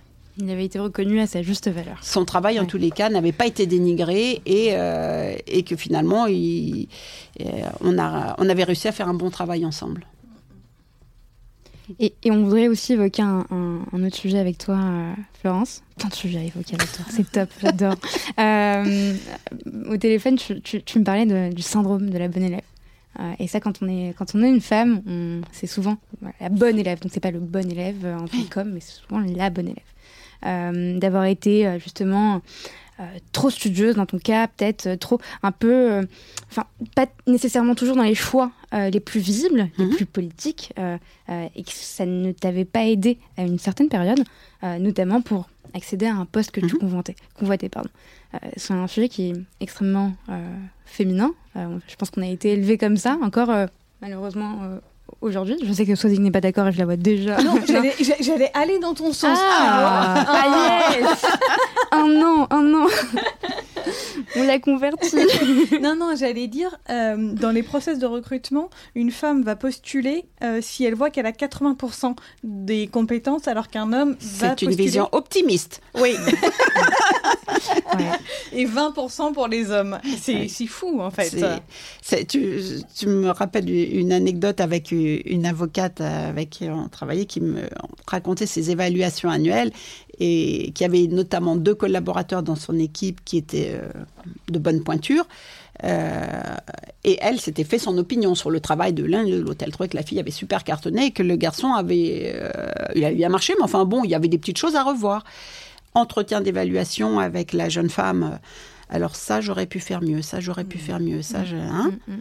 Et le jeune, j'ai fait ci, j'ai fait ça, et, Mm. et passe sous silence complètement. Et, et elle m'a dit, mais j'aurais pas eu cette lucidité d'analyse en amont, je me faisais mais complètement embobiner. Mm. Elle, j'allais, bon, là, j'allais lui mettre quelques trucs en moins, et puis lui, il y a des trucs en plus. Donc c'est, alors, on va pas stigmatiser sur une situation, Non. mais Ça reflète. c'est- C'est c'est fréquent. Après, il y a des hommes qui n'osent pas se mettre en valeur et qui vont. Bien enfin, sûr. Voilà, je, je veux pas non plus Non. euh, qu'on Et soit dans le réciproquement. et, et réciproquement des femmes qui vont très bien savoir le faire. Et, mais quand je dis très bien, je mets quelquefois un bémol parce que ça peut être souvent avec une attitude un peu agressive ou un peu masculine Mhm. et elles y perdent un peu leur identité. Donc il faut arriver à, à trouver le, la bonne manière de faire. Ouais. Ou dans la séduction complète. Ou dans la séduction. Et puis, c'est euh, dans le syndrome de la bonne élève, c'est pas non plus Alors- une manière de victimiser euh, la, la femme. hein, pas non, non, tout. mais tout à fait. Non, non, mais là, et là, en fait, quand je, je, je t'ai parlé de, de Mhm. ça, euh, c'est que je pense que quelque part, j'ai toujours été une petite fille sage, élevée euh, chez les bonnes sœurs, euh, voilà. Et puis, je- même si j'ai un peu euh, fait des choses en zigzag à 20 ans, euh, ça restait quand même, somme toute, bien gentil. Et euh, à partir du moment où j'avais des responsabilités, en fait, je crois que c'est ça, c'est que je suis quelqu'un de. J'ai un sentiment de responsabilité très fort. Et donc, on me confie un dossier. Il faut que je donne tout ce que j'ai à donner Mm. pour le dossier. Et, euh, et donc, faire du travail bien fait, c'est le syndrome de la bonne élève, c'est le perfectionnisme, c'est enfin tout, voilà. Mm. Et, et c'est aussi là-dedans que je prenais mon plaisir. Hein, Ça a été aussi un peu le, le piège, c'est que euh, une ou deux fois, mon boss m'a dit mais Florence, on est devenu, euh, euh, bon, je veux le dire après tout, une compagnie low cost, il disait ça. Donc, t'es pas obligé de faire aussi. J'ai dit oui, mais moi ça m'intéresse pas. Moi, ce qui m'intéresse, c'est le truc bien fait, bien ficelé. Ça veut pas dire trois pages. C'est au contraire synthétique, mais avec pile ce qu'il faut, avec le bon mot, avec euh, le, le choix des mots était hyper important. En plus, on faisait beaucoup de choses en anglais. Euh, donc voilà. Donc c'était aussi un plaisir de faire- travailler comme ça. Donc je m'octroyais ce plaisir. Du coup, moralité, effectivement, j'avais un travail qui était, euh, enfin des évaluations annuelles les trois dernières années qui étaient overachieved. Donc euh, c'est voilà. Euh, en principe, on l'avait qu'une année. Là, quand j'ai eu la première année, mon boss m'a dit bon, attends, je te donne cette année, mais euh, je te préviens, je ne donne pas deux années de suite. Donc voilà. Donc oui, j'ai overachievé trois ans de suite. Pendant ce temps-là, enfin, qu'est-ce que je faisais? Ben, Je de travailler mes dossiers à fond. J'étais dans le relationnel à fond avec mes, les conseils, les équipes, à les motiver, à les voilà. Mais pendant ce temps-là, je, enfin, je rés- réseautais, si je puis dire, en externe. C'est-à-dire que je donnais une image de moi euh, très positive avec les gens avec qui je travaillais, mais qui Mhm. étaient l'extérieur, et je ne m'occupais peu de l'intérieur. Euh, peu ou pas du tout. Enfin, alors, je travaillais avec les, les équipes, mais c'était des équipes sur le contentieux. Et euh, le souci, c'est que dans une entreprise, qu'est-ce qu'on fête et qu'est-ce qu'on célèbre? La grande victoire d'un grand contrat international. Là, oui, bing bing, ça va faire des tas de millions, sauf quand ça se passe mal. Mais c'est ce qu'on voit. Quand on gagne un contentieux, chez IBM, on n'était pas dans le- dans l'attaque, on était la plupart du temps en défense. Bah, c'est juste qu'on n'a pas perdu d'argent. Encore heureux. Encore heureux. Et encore, tu as vu combien tu nous as coûté pour arriver à ce résultat-là? Ouais. Tu nous fais dépenser de l'argent tout le monde. Notre PTI qui est plombé par les honoraires d'avocats, qui effectivement a été euh, conséquent, hein, Mm. c'est- je, je ne le nie pas. Mais du coup, on est aussi un peu associé à cette image Mm. d'un Centre de coût. centre de coût. Et euh, parce que j'ai un petit peu d'humour, souvent je disais à mes clients internes, bon, je te souhaite, de, euh, au niveau, moment des vœux, je te souhaite de ne pas avoir à me rencontrer cette année. voilà, bon, c'est de la provocation, mais c'était... Je leur sors de bien. voilà. Donc c'était pas centre de coût, centre, centre de support, ça, tout ça, mais c'était... euh, on célèbre... Allez, une demi-heure la victoire d'un contentieux où on n'a pas perdu 90 millions d'euros. Un dossier à 300 millions d'euros, mais la profitabilité, c'est pas la même chose quand on parle chiffre d'affaires et profitabilité, parce que quand on perd, c'est ce que nous disait no- notre responsable européen, euh, juriste contrôle, il disait, n'oubliez pas que vous, ou quand j'ai travaillé sur le financement aussi, c'était pareil. Euh, c'est ce que vous perdez, c'est du cash. Enfin, c'est, c'est voilà, c'est, c'est pas, euh, c'est, pas une marge sur, euh, voilà. Donc les, les, les chiffres sont beaucoup plus gros en business opérationnel, mais les marges, euh, on, on peut retrouver, voilà. Donc, euh, donc voilà, je sais. pas. Non, non, non, mais c'était c'était exactement. euh, Et euh, comment on fait? Pardon, je t'ai coupé, mais euh, comment on fait justement pour lutter contre ce syndrome de la bonne élève? Alors, euh, je, moi, je pense que c'est, ça passe essentiellement par la prise de recul. Euh, à l'époque, j'étais le nez dans le guidon, à bosser, bosser, bosser. En plus, ça me passionnait, donc je veux dire, c'était même pas tellement dans la souffrance. Le corps, le corps trinqué, c'est sûr, mais mais c'était pas. euh, J'aimais ce que je faisais. hein. Euh, donc, je pense que c'est vraiment prendre du recul et j'ai mis ce mot de syndrome de bon élève quand j'ai participé à un- une formation pour les, les femmes potentiellement euh, à des postes euh, plus à responsabilité élevée, exec et autres. Euh, et on nous a parlé d'un livre qui s'appelle Nice Girls Don't Get the Corner Office. Donc, et c'est là que j'ai pris conscience qu'effectivement, il suffisait pas d'avoir des bonnes notes à l'école pour avoir le pour grimper dans la hiérarchie pour avoir le poste. Ça, les bonnes notes à l'école, je les ai eues, je pourrais pas pu avoir plus. Mais quand il a fallu choisir un nouveau directeur juridique, à l'extérieur, à tel point qu'un ancien bâtonnier a dit quand il a su que mon boss partait, il dit félicitations, euh, Madame Saint-Hilaire.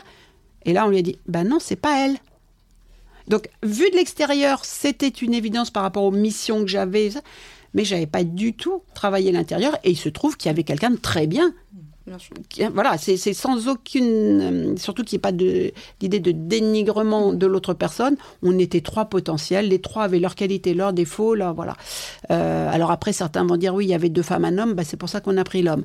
Bon, là, je vais pas dans ce discours-là, mais euh, je pense que c'est plus mes choix peu stratégiques en termes de gestion de carrière. Et on en revient à la communication de sa propre fonction. Oui.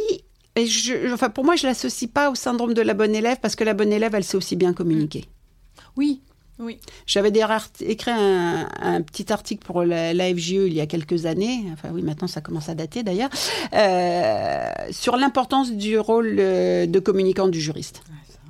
C'est communicant en interne, communicant avec les auditeurs externes, communicant avec les avocats. Enfin, je pense qu'un un juriste qui n'est pas un bon communicant va avoir beaucoup de mal à exercer, euh, en tous les cas, à, évoluer dans son métier. Il va pouvoir exercer le métier de base, mais... Euh, il ne sera pas reconnu, nécessairement. Il ne sera pas reconnu et puis il ne rendra pas le service attendu.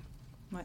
Enfin, si on met le mot, si on met des choses nobles dans communicant, ouais. hein, euh, si on parle de réseauter, faire de la politique, c'est un peu autre chose. Enfin, mais c'est moi là, j'étais sur le terrain de savoir communiquer, c'est-à-dire savoir faire un mail précis, clair, euh, court, euh, concis. On, avait une règle, hein, c'était un mail doit pas faire plus d'un écran.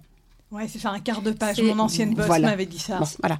Sinon, c'est TLDR, too long to read. Ouais, Exactement. Ouais.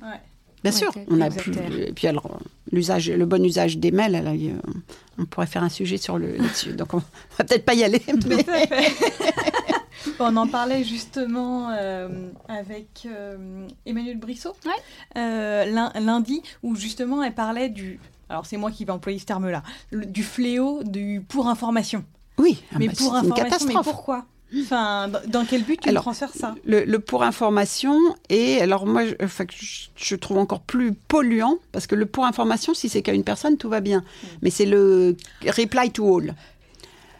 Et puis je fais reply to all et puis tant qu'à faire, ah bah oui, mais il y a un tel et un tel qui pourrait être intéressé, donc je rajoute en oui, en oui. copie. Enfin bon. Et après ceux qui font répondre à tous avec oh merci pour l'info. voilà. Et d'ailleurs, qu'est-ce que tu fais demain ouais. Ah, non, oui. non, ça, l'infobésité est un terme pour moi qui dit très très bien ce que ça veut dire quand on pense au mail.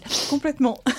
Et est-ce que c'est que demander comment on fait pour euh, dépasser ce syndrome de la bonne élève? Est-ce que c'est pas le, le, justement un, un sentiment d'injustice, un choc à un certain moment, un choc à mettre entre guillemets évidemment, euh, qui fait qu'on se dit bon, en fait, je peux pas continuer comme ça parce qu'en fait, ça ne m'apporte pas euh, ce dont j'ai envie.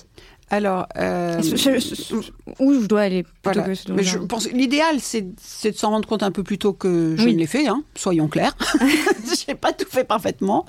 Euh, c'est vraiment oui, pour moi, tout passe, enfin on en parlait avant de commencer l'entretien, et tout passe par la prise de recul. Mm -hmm. C'est vraiment se dire, voilà, qu'est-ce qui est important?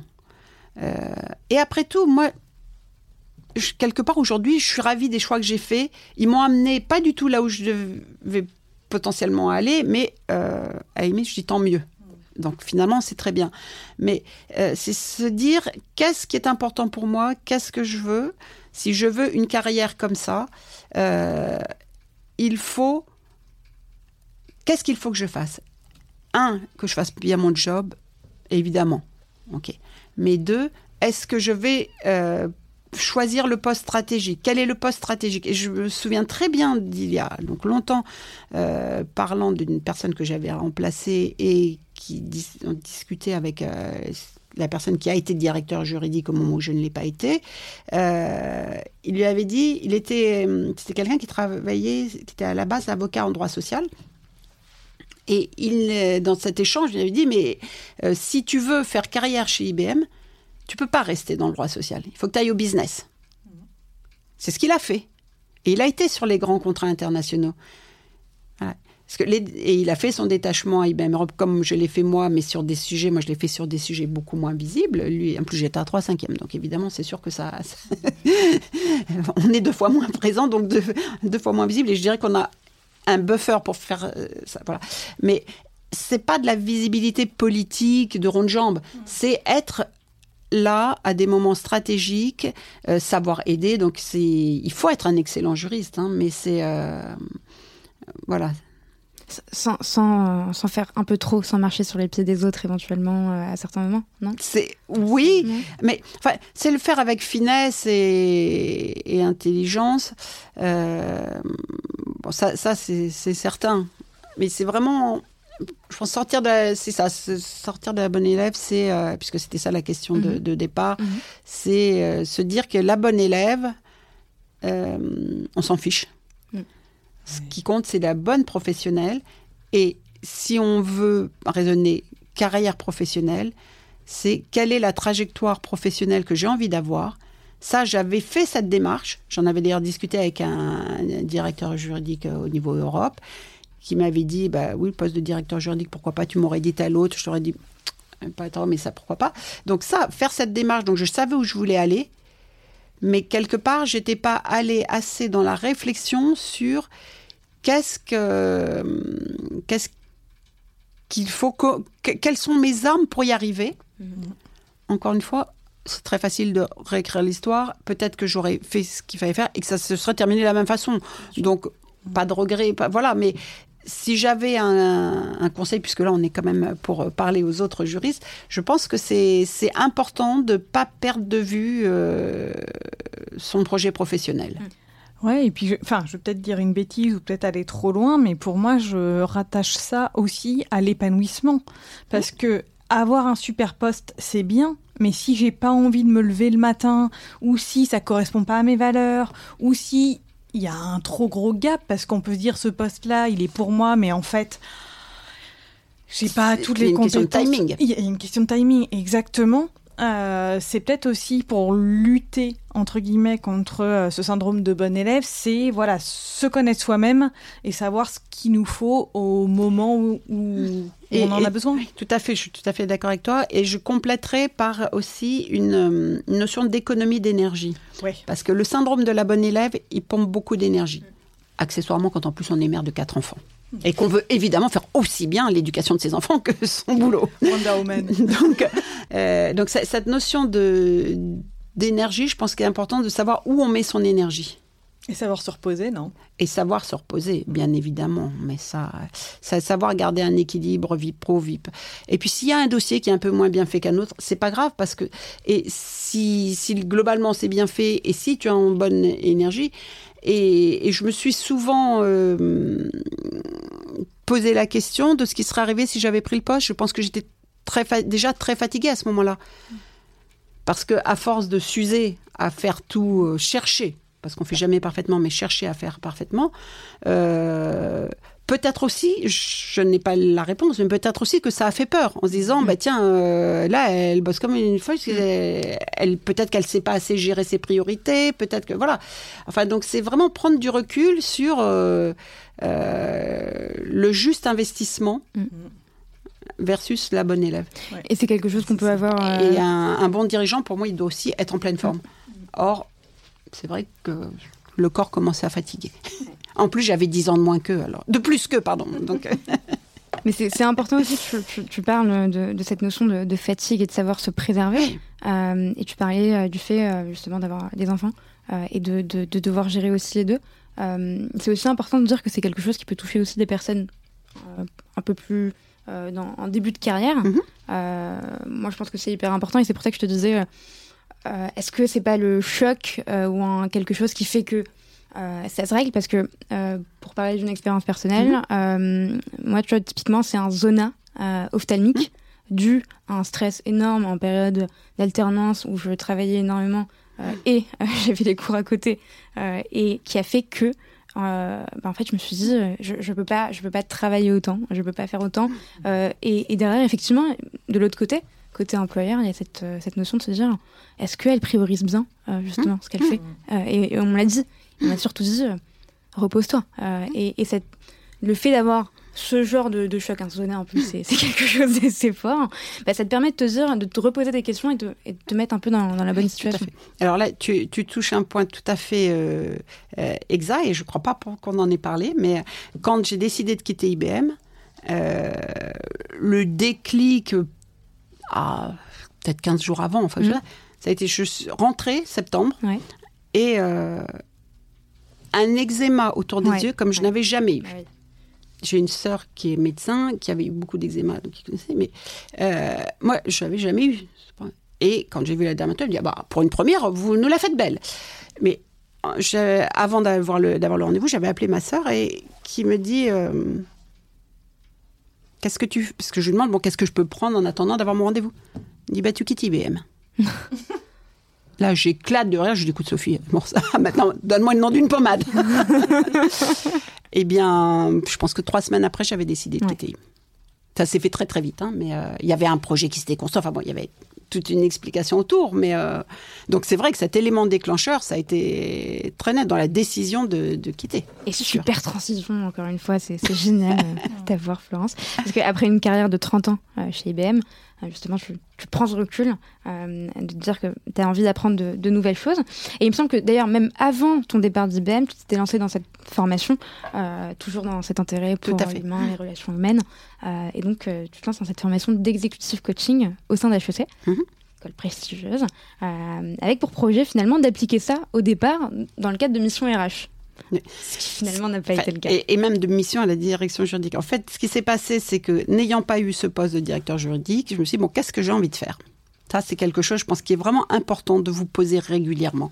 Et a des moments comme ça, encore plus.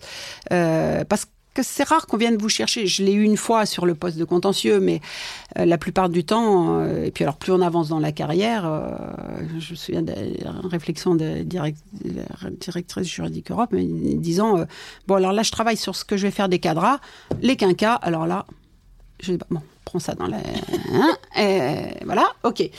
Mais bon, c'est pas grave, je suis très résiliente, donc je dis bon bah ok, je vais réfléchir à ce que je peux faire. Et, c'est vrai que tu le disais, c'était donc un an avant ma décision de, quitter, j'ai commencé à cheminer. Je me suis dit en fait de quoi j'ai besoin? Euh, quand j'avais mon poste euh, quelques années avant de responsable contentieux, j'aimais bien aller à l'extérieur, voir du monde extérieur. Là, j'étais, enfin, je me sentais enfermée dans un poste de management en interne et j'avais un besoin de bouffer d'oxygène à l'extérieur et d'apprendre. Parce que finalement les dossiers étaient plus gérés par étaient gérés par les équipes même si on était en support mais bon.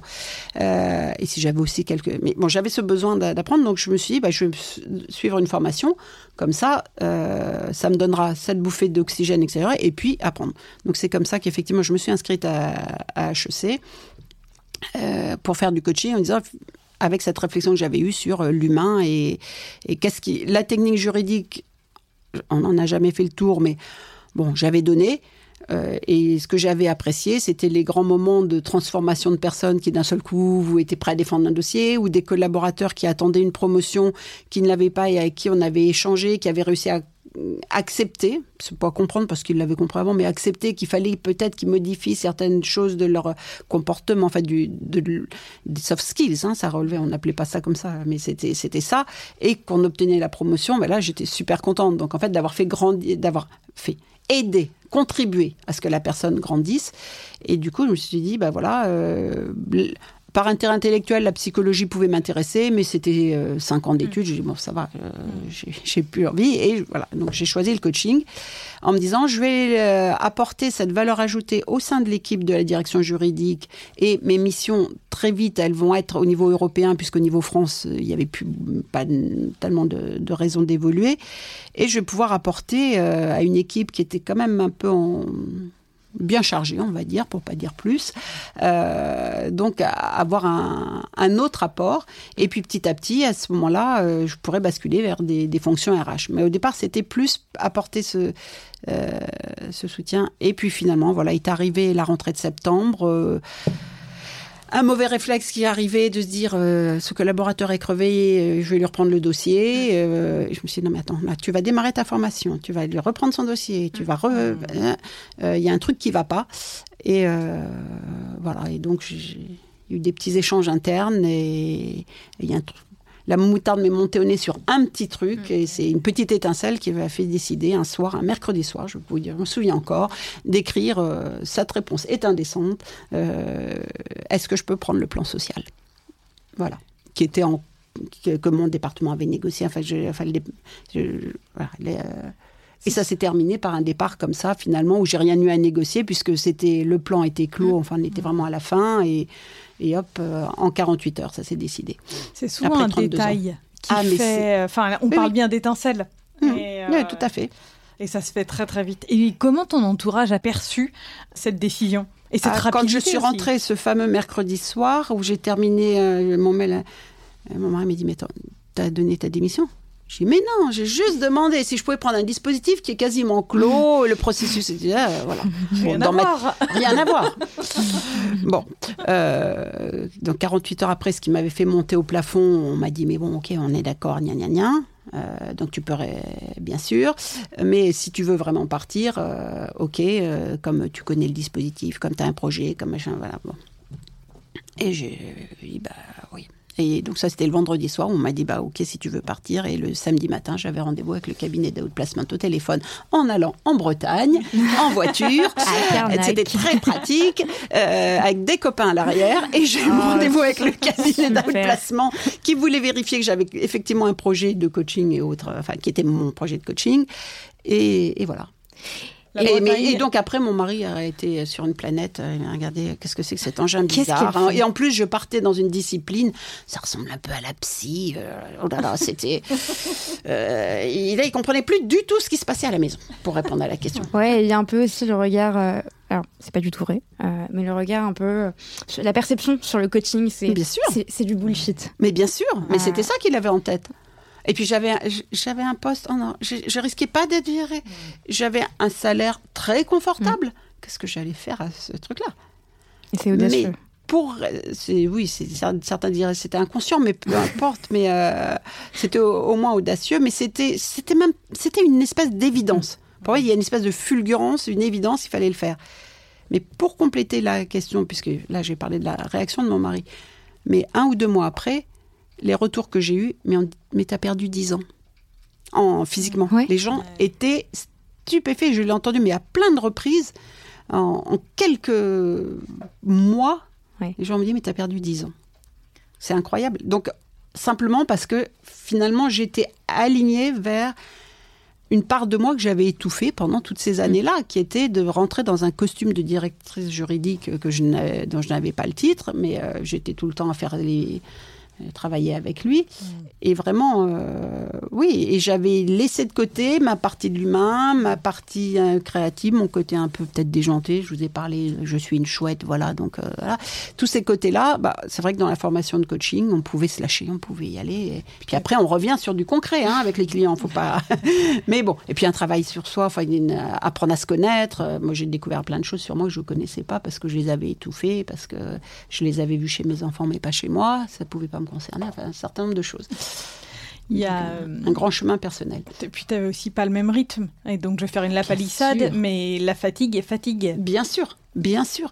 Il y a la fatigue physique et la fatigue psychique. Et là, j'ai allégé la fatigue physique parce que euh, même si on avait des cours, c'était pas du tout du temps plein. On travaillait entre temps, mais bon, c'était quand même une année. Euh, euh, genre 3 5 e à IBM Europe, hein, et même pas. Et puis, euh, et puis ben, le, oui, des sujets qui, qui changeaient complètement. en fait, j'ai eu besoin de changer de poste tous les 3-4 ans parce que j'ai besoin de renouveler. Et là, c'était, euh, alors là, un grand écart. et je découvrais tout un univers qui aurait pu m'aider dans ma gestion de carrière. Donc il y avait ça aussi. Ah, je me suis dit, mais si, si j'avais su ça, mais si j'avais su ça, mais si j'avais su ça.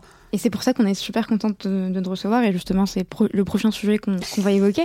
Parce que euh, c'est hyper important. Et, on a tendance, euh, pour certains, à penser que c'est du bullshit parce qu'on ne connaît pas assez.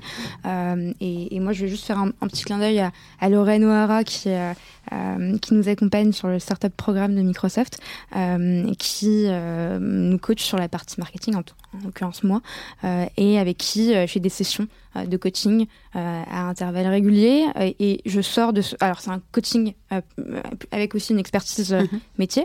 Euh, mais elle a ce côté américain, Lorraine, qui fait qu'à chaque fin de rendez-vous, et qui un côté aussi coach, à chaque fin de, session, je sors toujours avec plein de confiance, boostée et, prête à attaquer mhm. les, prochaines étapes. Et ça, c'est super important. Mhm. et, je, veux justement que, tu nous en parles. Quel type d'accompagnement de, tu proposes? Soit dit qu'elle allait aussi poser la question. Oui, j'allais poser la question de manière très égoïste. Qu'est-ce que tu proposes à un juriste euh, qui, vient, qui, vient, qui viendrait te voir et te dirait, ben voilà, moi j'ai besoin d'être accompagné pour, pour réussir ma carrière? Alors, qu'est-ce que je propose? Alors déjà, pour recadrer, ce que je propose à un juriste, mhm. ce que je propose à une équipe. Mhm. Il y a l'individuel et le collectif. Sur l'individuel, euh, donc que ce soit un juriste ou j'ai la même problématique avec des avocats qui sont euh, des avocats qui qui sont collaborateurs seniors et qui veulent passer euh, associés. Hein, on a les mêmes.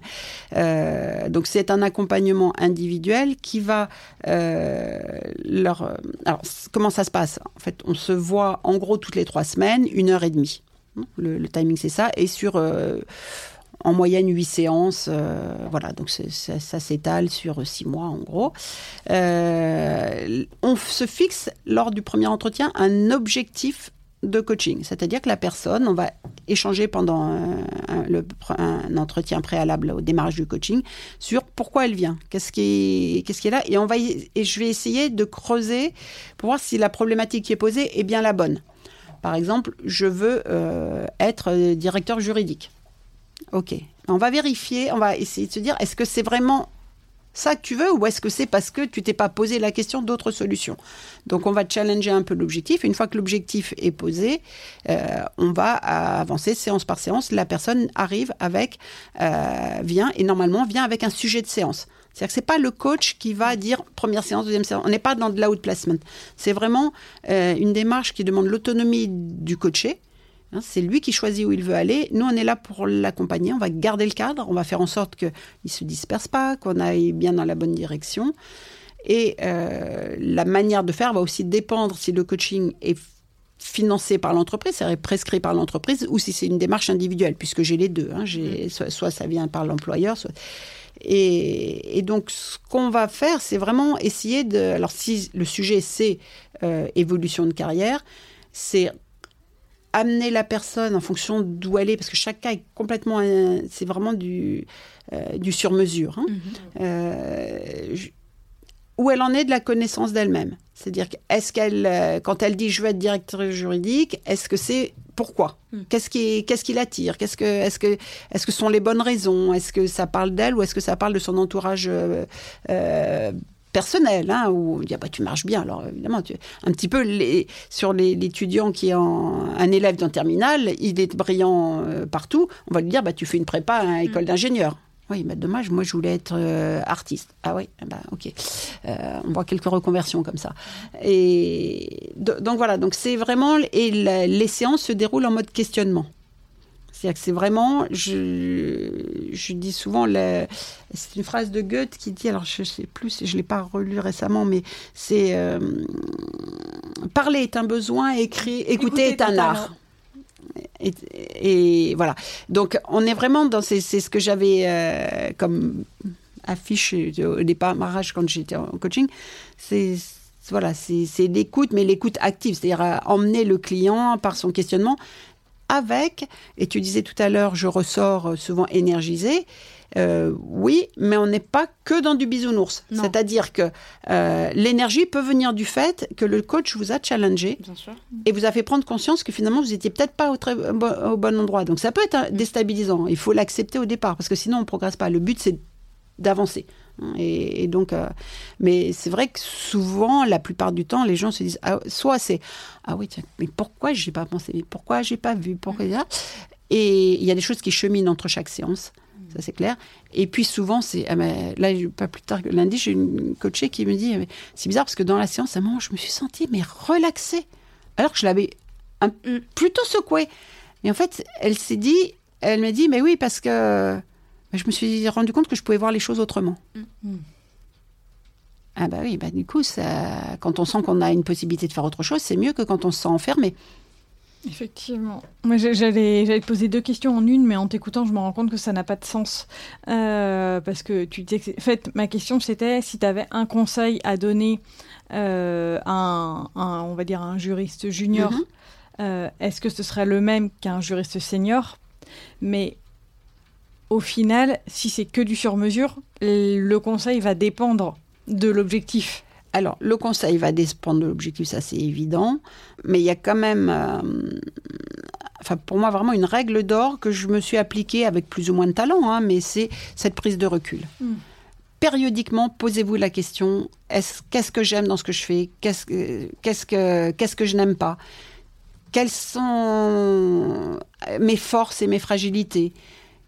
Quelles sont mes valeurs qu'est-ce qui me motive? Qu'est-ce qui écoutez-vous quand vous faites certaines choses Qu'est-ce qui vous met en joie? Il y a des moments dans la journée où waouh, ça paraît fluide, facile. Ben ça, il faut les noter. Donc, soit on est capable de le faire seul, c'est très bien, mais ça demande quand même une certaine rigueur. Donc, quand je disais je l'ai fait, mais pas forcément. Donc, oui, je l'ai fait en disant à certaines étapes clés, quand je sentais que je commençais à m'ennuyer un peu dans mon poste, je me suis posé la question quelle, quelle est la next step? Qu'est-ce que je vais faire? Voilà. Mais on peut aller plus loin, justement, dans la connaissance de soi et dans la prise de recul.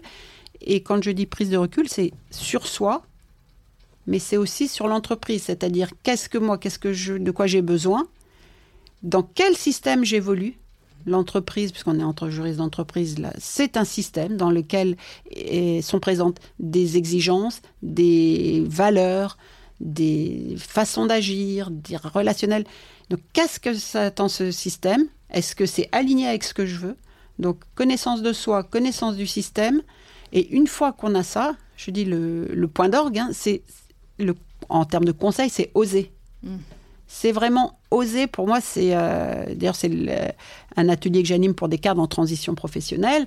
Euh, oser, c'est se dire finalement. Euh, qu'est-ce que la plupart du temps on se rend compte alors ça c'est une autre citation mais que les choses ne sont pas difficiles ne sont enfin ce n'est pas parce que les choses sont difficiles que nous n'osons pas c'est parce que nous n'osons pas qu'elles sont difficiles mm.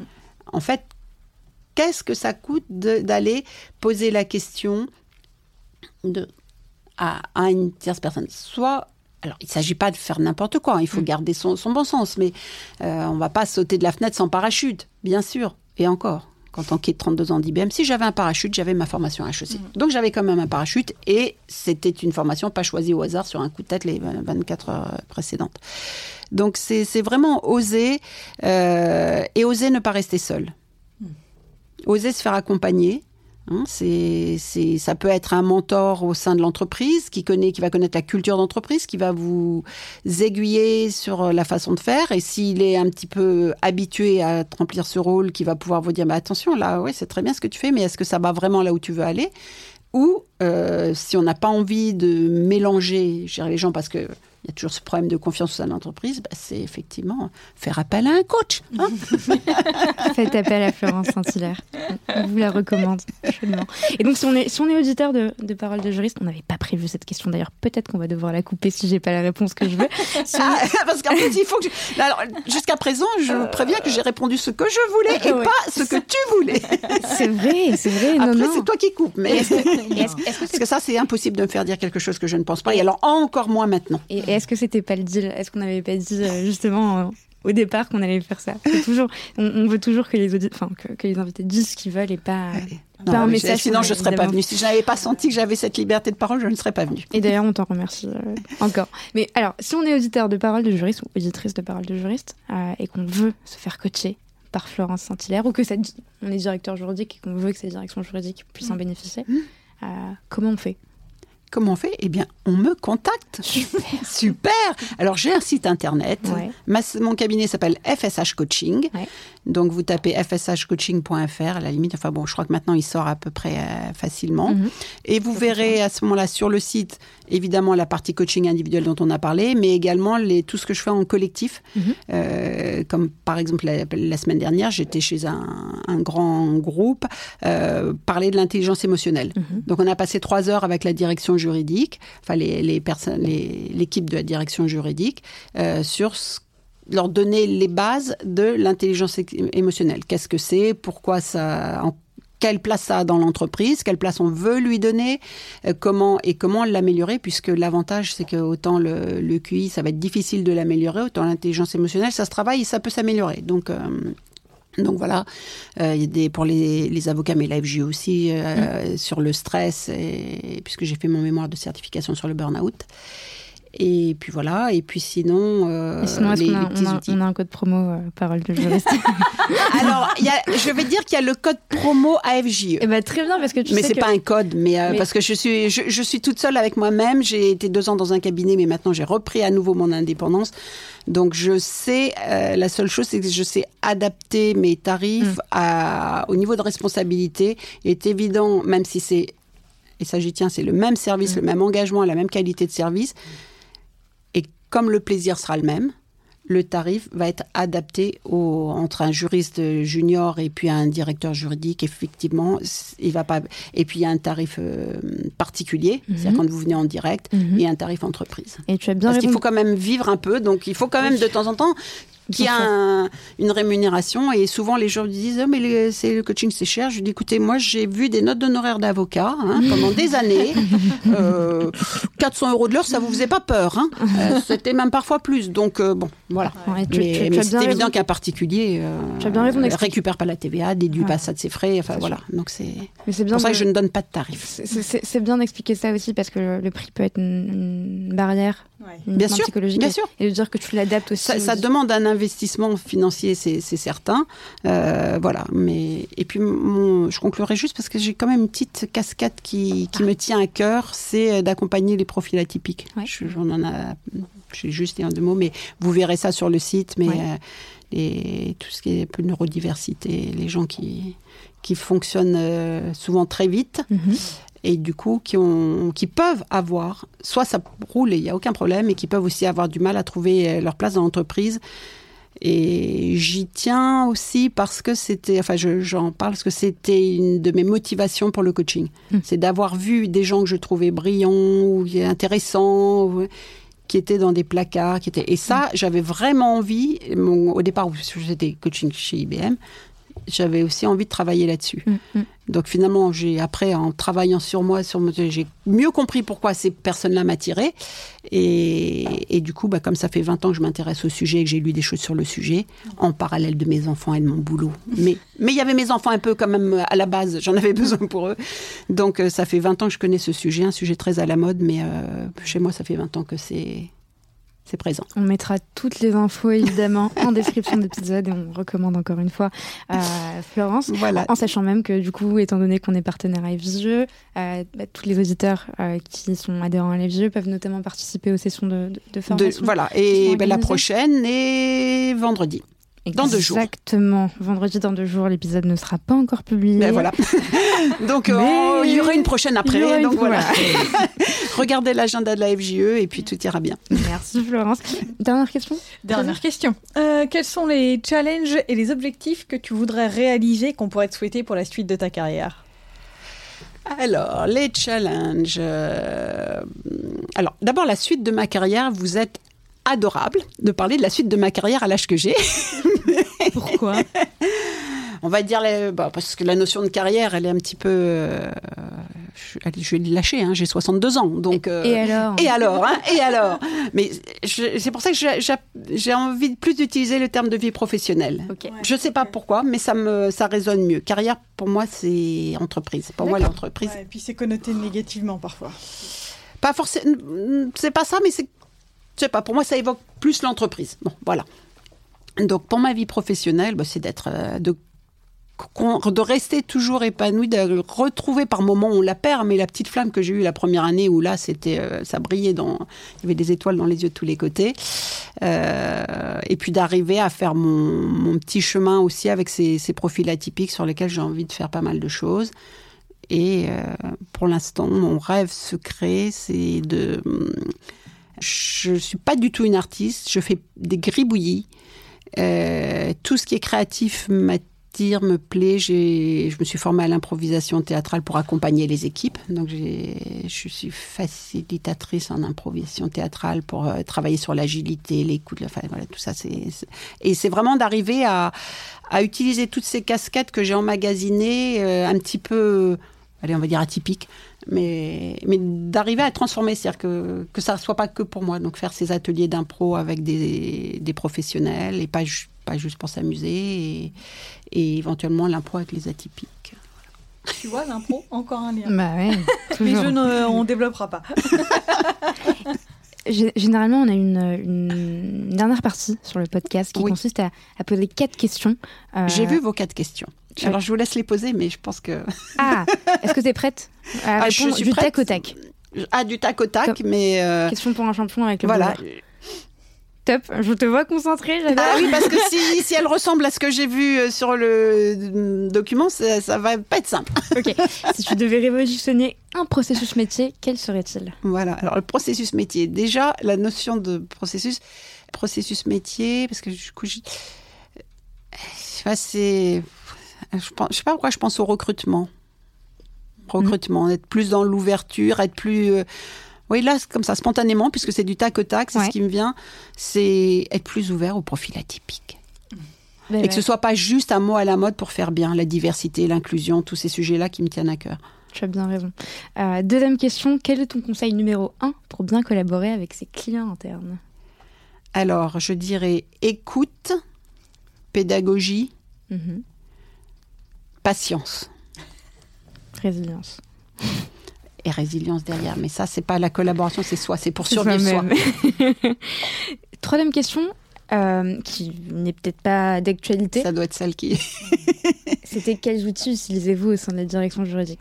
Alors, je ne suis plus au sein de la direction Voilà. juridique. Donc, quels outils j'utilise au sein du coaching? Super, là, hein, Voilà, je- ça, ça vient de sortir. hein, je l'avais pas prévu. j'adore. Euh, la métaphore, métaphore et créativité. En fait, euh, alors il y a l'improvisation. Mhm. On a aussi euh, ce que j'ai fait justement cette semaine avec une personne, euh, utiliser des, des cartes euh, qui ne sont pas des cartes de tarot. On n'est pas dans là, je vais faire peur à tout le monde, je vais faire faire tous les clients potentiels. Mais bon, Non. euh, c'est faire regarder des images, on va dire des images, et faire en sorte presque que l'image réponde à la personne. Ça, en fait, l'idée c'est de toucher les émotions, d'aller euh, chercher euh, ce que ressent la personne, et c'est souvent assez un moment assez magique. Alors ça se fait très ponctuellement, mais euh, mais voilà, c'est À tester. ah, c'est pas à tester, c'est à pratiquer. faire, à pratiquer. Oui, oui, non, ça je le Ah. pratique, ça c'est Mais à l'exception des cartes, je pense que les autres, on l'utilise aussi en DJ. hein. Bien La sûr. créativité, Mm. le- tout ça. Alors ça, c'est un très vaste sujet, parce que quand j'ai mes étudiants de bidiplôme dont je vous parlais, euh, effectivement, quand on leur fait travailler sur euh, leur personnalité, et quand il y a la case créativité, ah non, moi je suis pas créatif, je suis pas artiste, je suis pas machin. Donc on reparle, on redéfinit ce que c'est que la créativité, et en plus je leur fais peur en disant que pour moi c'est une des premières qualités d'un juriste. C'était la leçon de Florence Antilla. La curiosité, la curiosité, la créativité, l'ouverture. tac, je dirais du tac au tac. Du tac au tac. Dernière question. Et il y en a encore une. Eh oui, ma préférée, si tu devais donner un conseil aux juristes qui souhaitent progresser dans leur carrière, quel serait-il? Ah, pour moi, c'est vraiment la prise de recul, mais c'est s'imposer ça. Et vraiment, si on sent qu'on n'y arrive pas, se, se faire accompagner. C'est parce que la séance de coaching, souvent les gens arrivent, ils disent Ah, Florent, j'ai rien préparé. C'est pas grave. On y va. Est-ce que vous avez pensé entre deux séances? Qu'est-ce qui, qu'est-ce qui a cheminé? Voilà.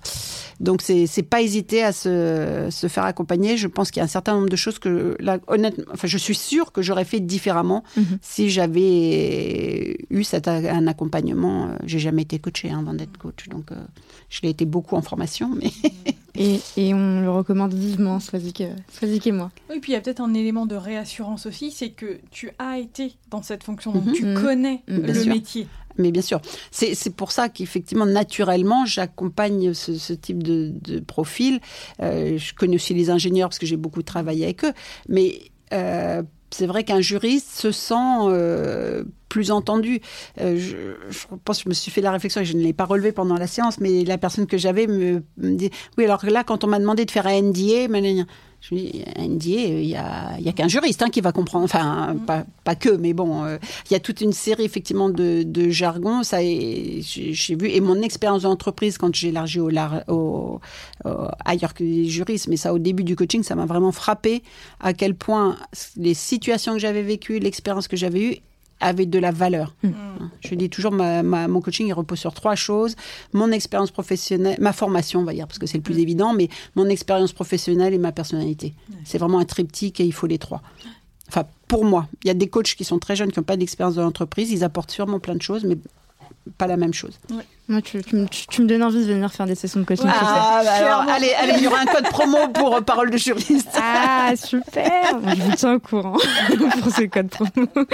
Bon, bah, merci beaucoup, Florence. Ouais, merci, Un Florence. grand, rien. grand merci. Euh, toujours un plaisir de, de, de recevoir des personnes aussi enthousiastes. Ah, moi j'ai plein de questions encore, mais bon. Ah ben, allez, je suis pas partie encore. On est en retard, Non, non, mais c'est pour ça que non, je, voulais dire en aparté. je suis sûre que cette conversation continuera dans, un autre contexte. Merci beaucoup. De merci. rien, merci à vous deux de votre confiance, parce que vous avez pris le risque d'inviter un objet un peu bizarre par moment. Eh ben, on ne regrette absolument pas, comme toujours. Et bon courage pour la suite. Merci, et à vous aussi, et une belle carrière. Merci d'avoir écouté cet épisode jusqu'au bout. N'hésitez surtout pas à le partager autour de vous, ou encore comme moi, à inciter vos collègues à s'abonner au podcast. Si l'épisode vous a plu, laissez-nous 5 étoiles ou un commentaire, ça nous fait toujours extrêmement plaisir de lire vos retours. Enfin, si vous souhaitez découvrir comment Séraphin Légal révolutionne le secteur du contract management grâce aux nouvelles technologies, rendez-vous sur séraphin.légal, section Demandez une démo. Merci encore et à très vite